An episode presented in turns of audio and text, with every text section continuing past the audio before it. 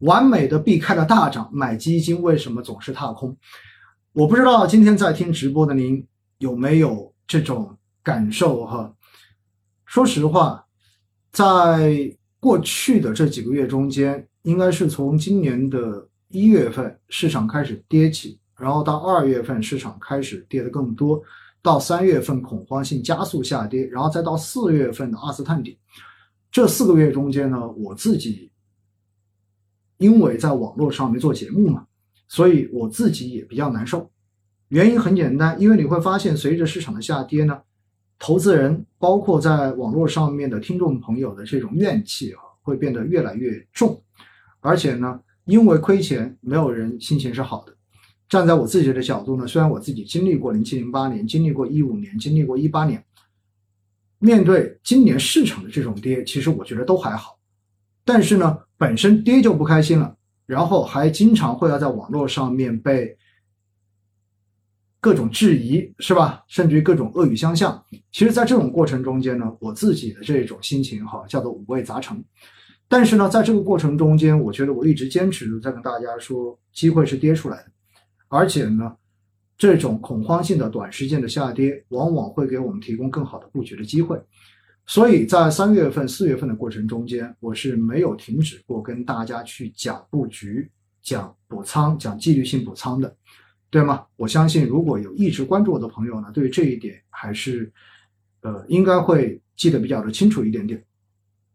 所以呢，如果我们真的有。在三四月份去进行补仓，其实你就完全不会有这种买基金踏空的感觉，因为不管你有没有大笔补，但至少你在低位的时候，在最低的时候，你其实是有买的，这就够了。因为在之前我说过，当市场恐慌的时候，你买也对，不买也对，但卖大概率是不对的，对吗？这句话我是反复反复的在强调的。那么，为什么总是有很多人买基金做投资？包括买股票，总觉得自己会踏空呢。其实呢，最后总结一下，有这样几个原因。第一个原因呢，就是把基金当股票来炒。其实从一九年到二一年的这三年的一个上涨行情中间呢，呃，吸引了非常多的年轻人，九零后、零零后，对吧？然后都开始参与到了基金的投资中间。那么新一代的年轻人参与到投资中间，因为之前没有经历过市场下跌的这种洗礼，并且呢，因为自媒体的这种发达，网民的这种呃年轻化，所以到最后呢，就给市场带来一些新的特征。这个特征就是它的波动变得更加的频繁，而且上涨跟下跌的速度比过往的市场都要快。所以在这种环境之下呢。背后的逻辑是什么？背后的逻辑是年轻人整个市场的这种短线化操作的特征比过往变得显得更加的明显。呃，因此在这样的环境之下，哈，因为短线化的操作变多，大家开始把基金当做股票来炒，快进快出。那么这个时候呢，其实你会发现，哈，基金也许从本质上面就不合适做这样的一个操作。股票你做快进快出可能还可以，因为手续费便宜，并且的话呢，一天有 N 个成交价。很多人说做 T 对吧？可能你做一个 T，也许的话呢，就把你的这个亏损快速的给挽回来了。但是在过去的这段时间，我发现在我的公众号的后台经常会有人提问，就是老师，基金如何做 T？基金做 T 哈，我告诉你，首先赎回费。你持有不到七天的话，赎回费是百分之一点五的惩罚性赎回费。同时，你的每一次申购，一般来讲呢，如果不打折的申购费率，一点二到一点五之间。所以你算一下它的一个进出的手续费就去到多高了。所以基金真的不适合去做这种超短线的操作哈。而且重要的是，做超短线操作的过程中间呢，还会有一个问题。就是你不一定真正的能够看得准，所以呢，这就讲到了第二个原因，准确择时的难度是相当大的。很多人总是幻想着，比如说我能够在去年的年底之前，哎，去年的十一月份、十二月份，我就把手中的仓位全部都清空了，然后等到今年的四月二十五号、二十六号那一天，我再满仓杀进去。那么到现在我就是人生赢家。确实哈，以往呢，在每一年哈，以前经常媒体做这样一个事情，把每一个月涨得最好的那只股票拿出来，然后呢算，比如说你今天的这个本金，第一个月买到的是一月份涨得最好的那只股票，第二个月买的是第二个月涨得最好的那只股票，然后每个月你都是完美的买到了那一只当月涨得最好的股票，那么基本上哈，经过一年多的时间，你就已经是亿万富翁了，有时候甚至不要一年，你就是亿万富翁了。但现实中间有谁能够做到这一点呢？所以我要告诉大家伙，真的准确择时是一件难度极大的事情，真的不要去，真的不要去尝试。当然，你如果对自己充满信心，你觉得你可以，你就是要去试一试的话呢，我的建议就是你把它当娱乐，OK 了。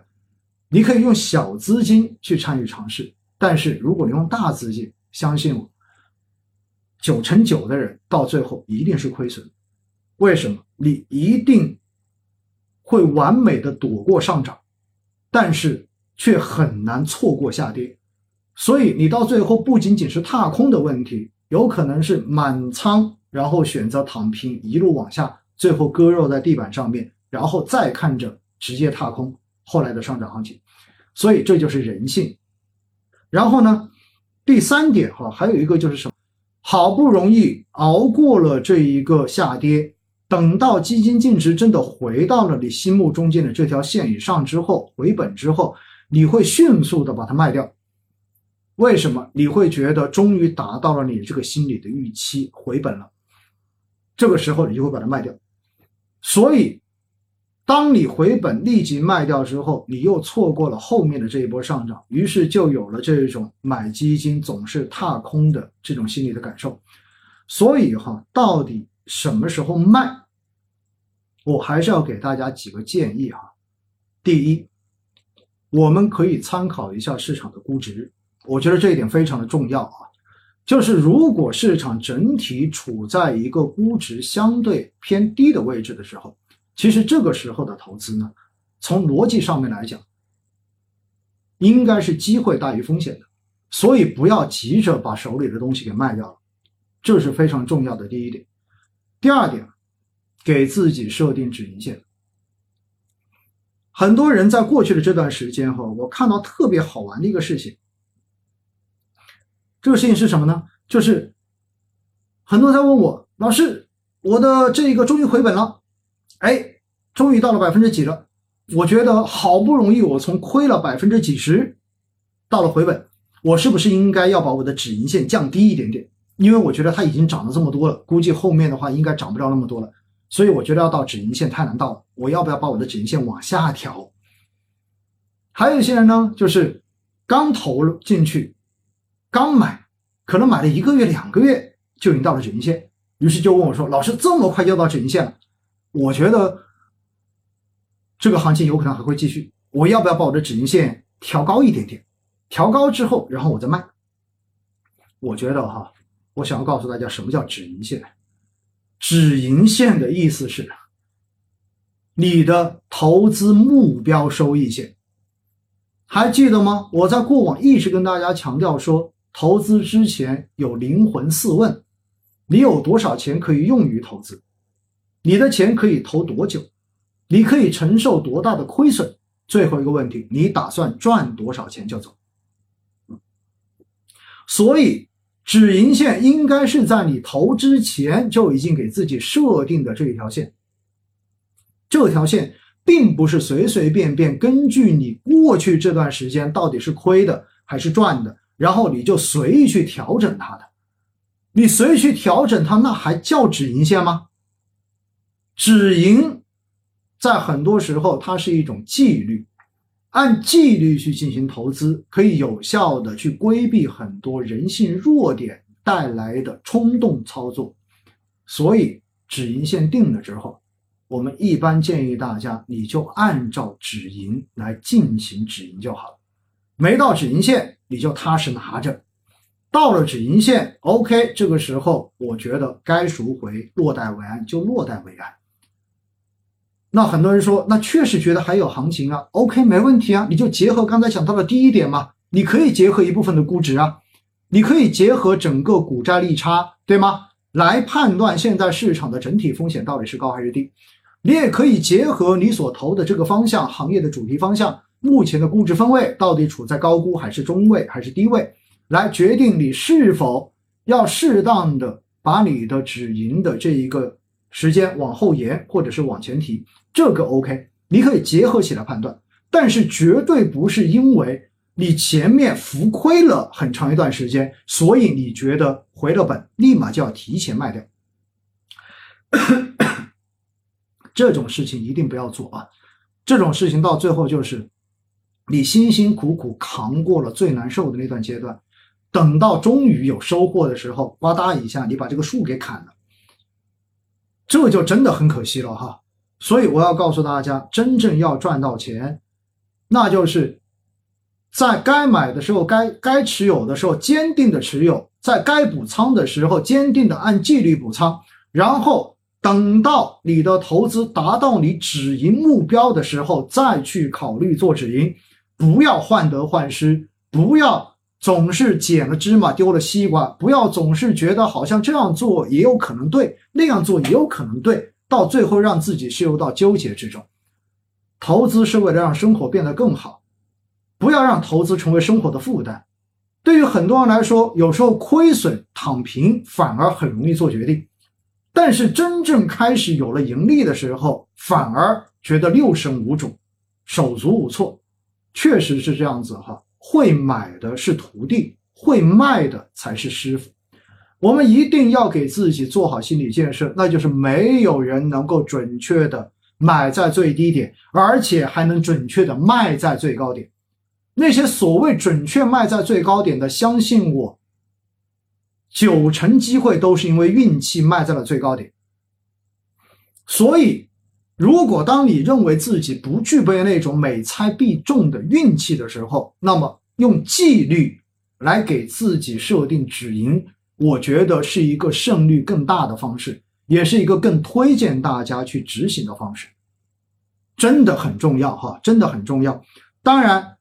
在之前讲到这一个止盈的时候，我记得在哪一期直播，大家可以去翻一下。到时候结束之后，你们可以去翻一下公众号也好，包括投资知识一号事务所，包括威尼斯百度的水域两个公众号，你们都可以去翻，搜“止盈”这一个关键字。中间其实我们讲过很多非常具体的止盈的方法，比如说直接目标全部止盈，你也可以达到目标之后网格止盈，你也可以选择达到目标之后最大回撤止盈。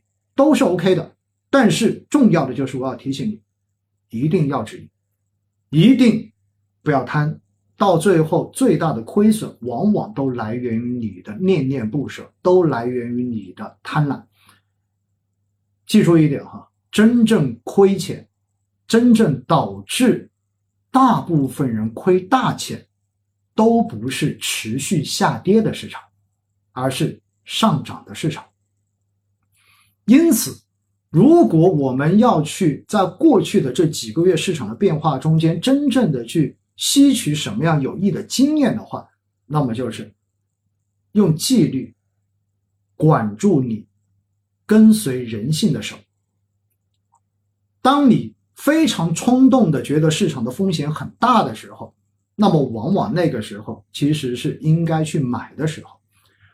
而当你蠢蠢欲动，觉得市场是不是还有可能再去挑战更高的时候，当你身边的人都开始变得疯狂的时候，哎，这个时候，也许你就要提醒自己，风险已经在慢慢的积聚了。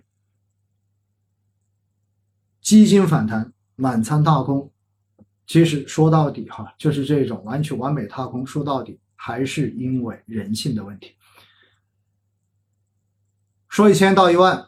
市场的波动永远都是常态，但是在这种波动的常态中间，你会发现绝大多数人永远都在重复着一直以来的错误。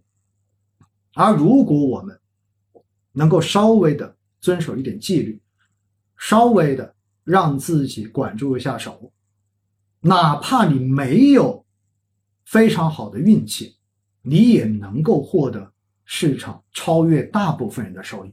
我觉得这不就是我们投资追求的真谛吗？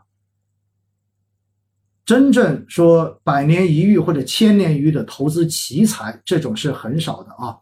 我们必须要有这一种自己对自己的客观认知。但是如果能够通过一些知识，通过一些纪律的规范，让自己在这个市场中间获得平均甚至于超过平均的收益，我觉得这就是一种普通人的胜利。